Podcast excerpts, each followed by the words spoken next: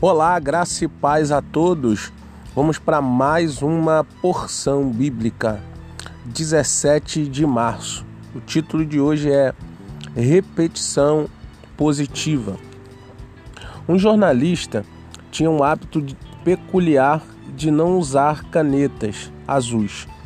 Então, quando seu colega lhe perguntou se ele precisava de algo da loja, ele pediu algumas canetas mas não azuis. Disse: Não quero canetas azuis. Não gosto de azul. Esta cor é pesada demais. Por favor, compre 12, 12 canetas esferográficas para mim. Tudo menos azul.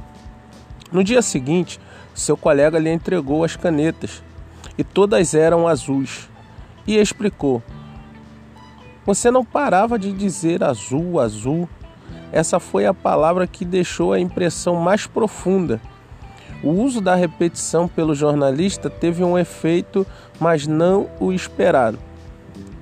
Moisés, o legislador de Israel, também usou repetições em suas solicitações ao povo, mas mais de 30 vezes.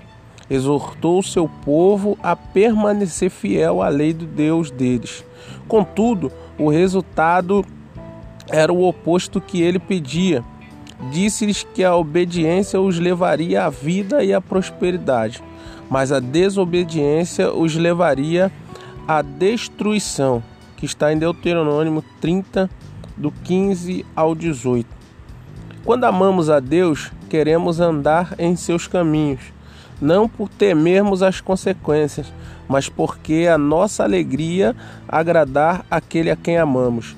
Essa é a boa palavra para recordar. E a nossa oração é: Pai, que o teu Espírito seja o nosso mestre.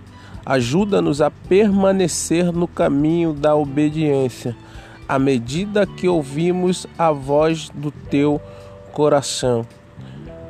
E não esqueça, o amor a Deus fará você viver para o Senhor.